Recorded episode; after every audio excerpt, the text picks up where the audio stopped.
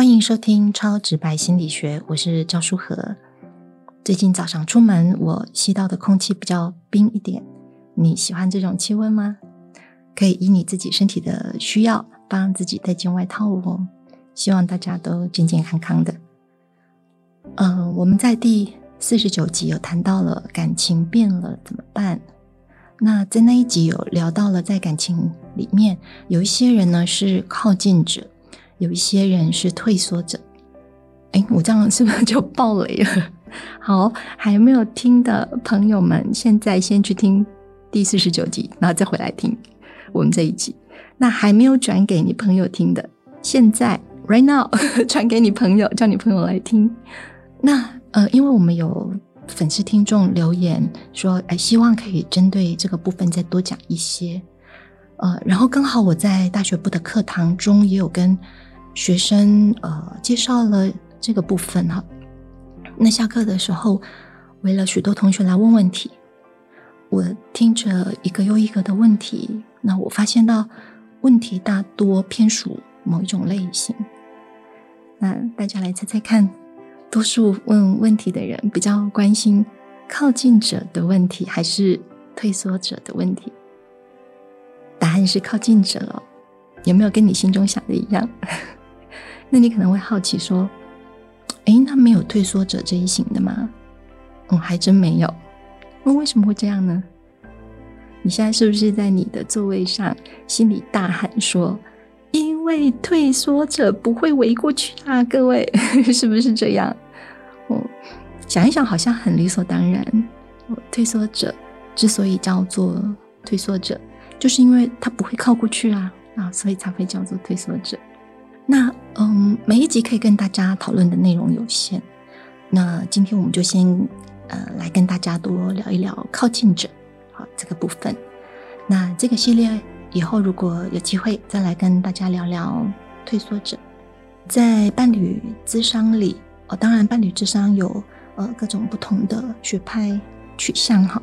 那呃我现在用的这个取向呢，他们会用比较短的词来描述靠近者。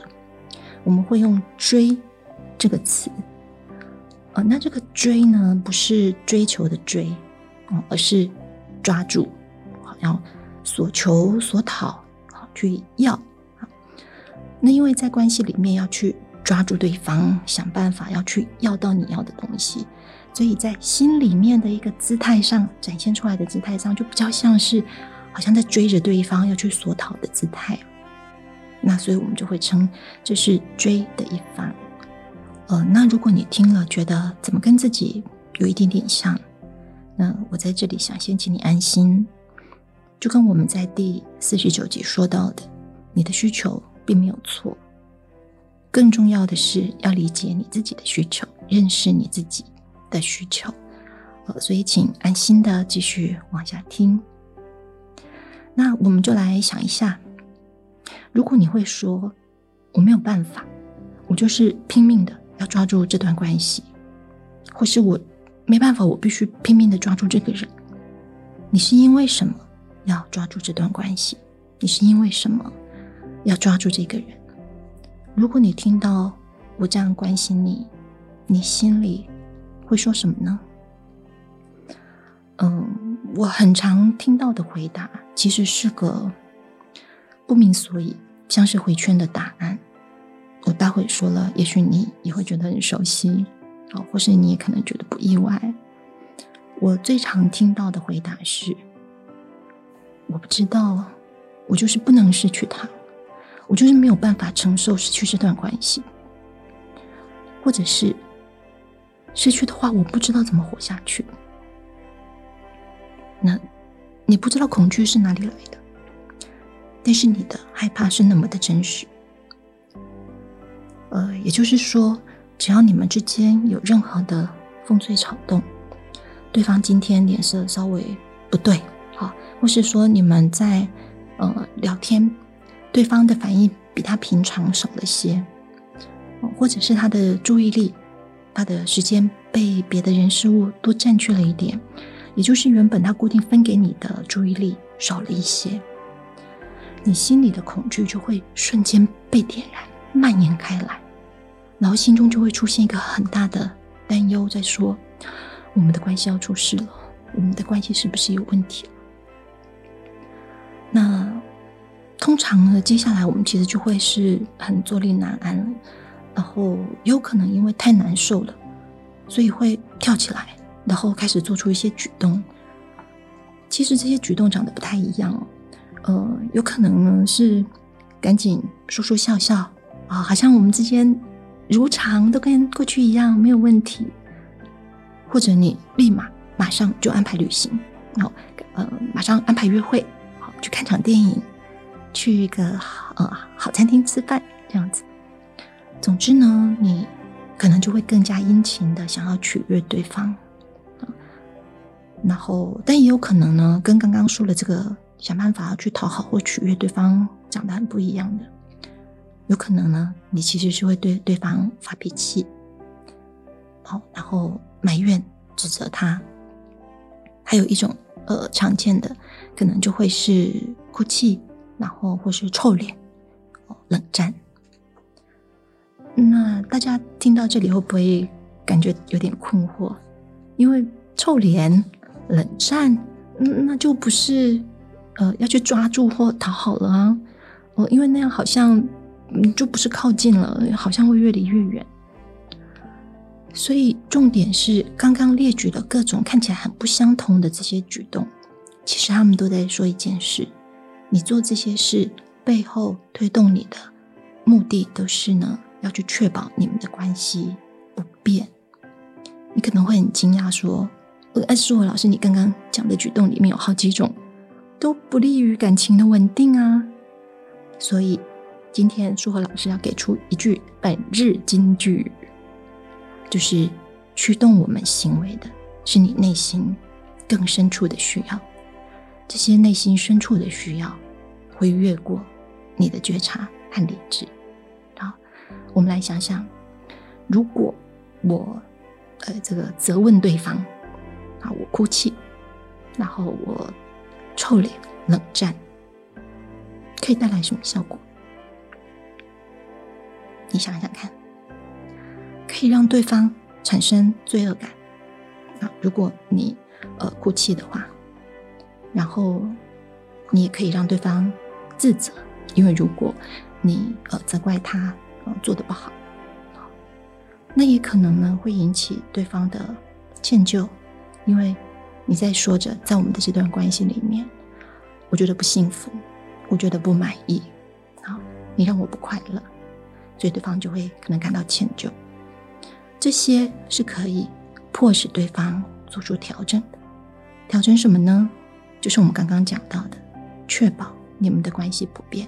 例如说，恢复原本他给你关心的程度，原本他在乎你的程度。原本他给你照顾的程度，嗯，那这样听起来可能，呃，假设你是关系当中，你是感情当中追的这一方，听到刚刚这样说，也许心里有点难过，可能会批评自己。好，但是我在这里要跟大家讲说，还记得，呃，前面我提到来问问题的多数是靠近者这个现象吗？你想他们为什么要来问呢？因为当他要去抓住、要去追、要去索求，他要去确保，其实这些是让他们受苦的。他们是因为内心有说不出是从哪里来的害怕，驱使他们要去采取这些可以确保感情不变的这些举动。可是他们也因此受着苦。所以，如果你是追的这方呢，我想。请你停下你的自我批判，因为你并没有因为这些追的举动而有比较好过，所以请不要批判自己，而是要关心自己。之所以做出这些举动，是因为我们内心有什么样的需要，你其实是想要回应你内心的什么？我们要这样来关心自己。呃，然后正因为追的这一方内心其实是在受苦。可是你说不上来的那个恐惧也不知道哪来的哈，那所以我想来跟大家跟大家谈一谈这件事。那我想先跟大家从安全感谈起。那为什么要从安全感谈起呢？我在这个指导智商师的时候，有时候他们会问老师：“我们要如何消除案主的不安、恐惧呢？”我回答他们说：“我们无法直接对案主的不安和恐惧工作，而是要提升他们的安全感。也就是我们无法直接消除害怕，因为害怕有功能，害怕是有功能的，所以我们无法直接消除害怕。但是我们可以透过一点一滴的重建安全感，那么他的害怕就会逐渐的降低。所以。”在感情当中追的这一方，你之所以遇到这个无止境的回圈，是因为我们自己缺少了安全感。然后呢，你试图从别人身上拿安全感。如果你是从别人身上拿安全感，万一感情出状况，那你安全感的来源可能就会不保。你可以想象，一股莫名的恐惧就会冲出来，让你想办法去确保。感情的稳定，那因为如果感情一出状况，你的安全感就会受到威胁，所以你会这样子做哦。这样子大家可能就稍微能够再可以感受、想象一些，但也因为这样，可以去感受到说这是一个多么辛苦煎熬的事情。因为刚刚说你的安全感不够，然后你靠着要从另外一个人拿安全感，其实这是一个。不可能的任务，它终究要失败的。原因是因为我们不可能百分百的控制另外一个人。反过来问我们自己，你就可以得到答案：你能够二十四小时待命，并且百分之百的满足另外一个人吗？想必你可以预期这个任务的失败。那。许多的父母也一再的会经历到说，即使愿意奉献一切、全心全意的付出，但是你会发现，这些这么爱他的孩子、愿意奉献一切的父母，依然会发现到他没有办法满足孩子所需要的一切。可是呢，我们却将自己安全感的来源建立在这样的情况上，所以你在感情里面就会患得患失、惶惶不安，对感情忧心忡忡。然后这一切会充斥在你的感情里面，嗯，那所以追的这一方，那你的安全感出了什么状况？我想从依附理论啊来跟大家谈起。那因为我自己是心理动力取向，那依附理论呢是心理动力取向的其中一个理论。啊，简单的讲一下心理动力这个取向，它是强调一个人从他出生，啊，那他的人格如何一路的发展，长成了今天的你？好，在呃他出生之后，在与这个世界跟照顾你的人之间互动的经验，怎么形塑了你的人格？好，那依附理论他认为，你出生之后，你跟照顾你的人之间的相处经验，会一点一滴的建立起你对这个世界的看法。然后，你会将这个世界对待你的经验，用来标定、定义你自己。这是什么意思呢？例如说，啊，我们把我们的年龄往回推推推啊，就是假设你是个宝宝，然后你饿了，然后呢，就有这个恰恰好温度的、温度很适合、恰恰好温度的牛奶就供应上来。啊，然后你呢，就吸着这个恰恰好温度的牛奶，就会觉得说啊，这个世界要什么有什么，资源永远是充足的，而且会很稳定的供应，不会说这次有，下次没有，不会的。你会有一个对这个世界的经验，你会感受到说，我饿了就会有奶喝，而且我很有信心，因为很稳定。如果你是这样被对待，啊你就会接收到这个世界好像在对你传递一个讯息，就是代表有人在乎我，有人在乎我，有人关心我。那所以，我是一个别人会在乎，然后我是一个人家重视的人。好，那所以我是一个能够呃得到照顾、得到关爱的人。大大家听着我刚刚说的这样的一个互动的过程。你的安全感、你的信任感、你对于这个世界啊，还有你的判断的确定感，其实就在这个时候一点一滴的就在建立了。那但是如果这些照顾经常，大大家留意我说的是经常，但是如果这些照顾经常提供的有一搭没一搭。啊，有时候你饿了，不用等太久就可以喝到奶；可是有的时候你苦苦等候等不到，或是有时候你睡得好好的，对方就一直要来关心，嗯，就是东摸西摸你，要确认你 O 不 OK 啊，打扰你。然后呢，有时候你很需要抱抱的时候呢，反而对方很冷漠没反应，甚至把你推开。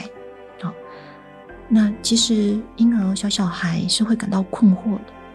就会不知道说，呃呃，我到底可不可以信赖你？因为我如果以为你会给我，那结果要落空。那我正在想着可能不会给我吧？诶，怎么这次这么好有回应？所以呃，孩子就会对于别人的信心就会下降了，因为外界变来变去。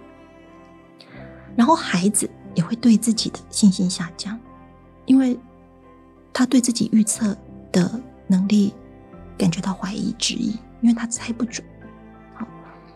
那所以除了不容易建立信赖感之外，更多的是这个小小孩会焦虑，因为他也没有办法掌握对方到底会回应他还是拒绝他。大家可以想象你等着开箱的心情吗？就是你全神贯注，心里很纠、很很纠结哦，盯着就一开箱。你的心情只能随着开箱的人的决定大起大落，不是由你在决定。那在这样的处境之下，小小孩要怎么办？他还是必须要依靠别人的照顾啊，因为，嗯，他必须靠着别人照顾他才能够好好的长大。所以，尽管这个关系是这么的难以捉摸，可是呢，他还是需要依靠这个关系，他还是必须要确保。这个品质不佳的关系，好让他自己可以活下来。